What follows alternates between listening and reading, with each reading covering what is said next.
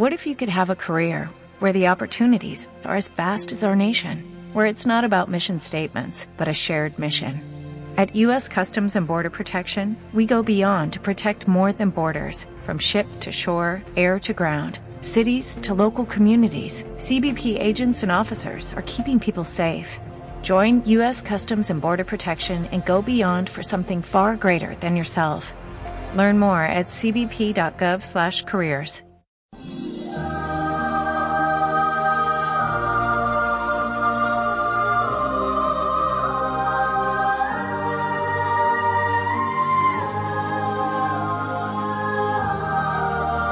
Una vida, un santo.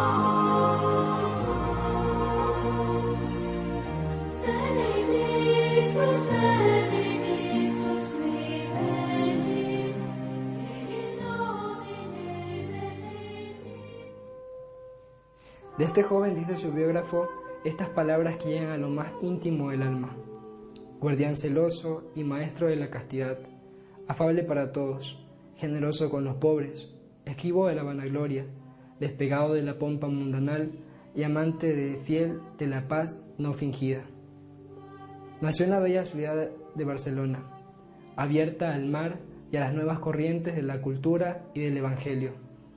Su familia era de origen noble por parte del padre y de la madre. Ambos se preocuparon por darle una educación en los valores que nunca defraudan del Evangelio.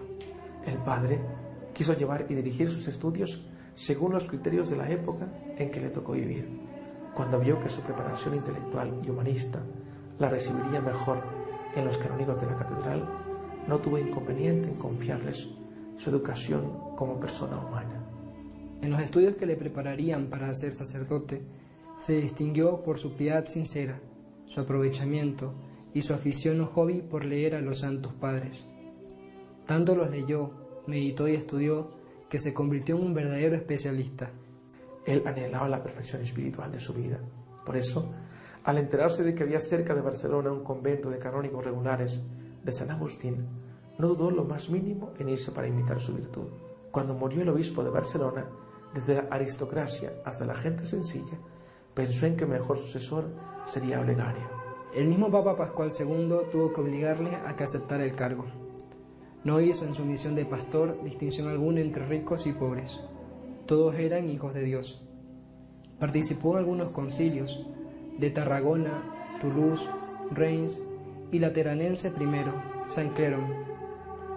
Y dada su preparación intelectual, logró derrotar a sus enemigos, los herejes. Murió en el año 1137.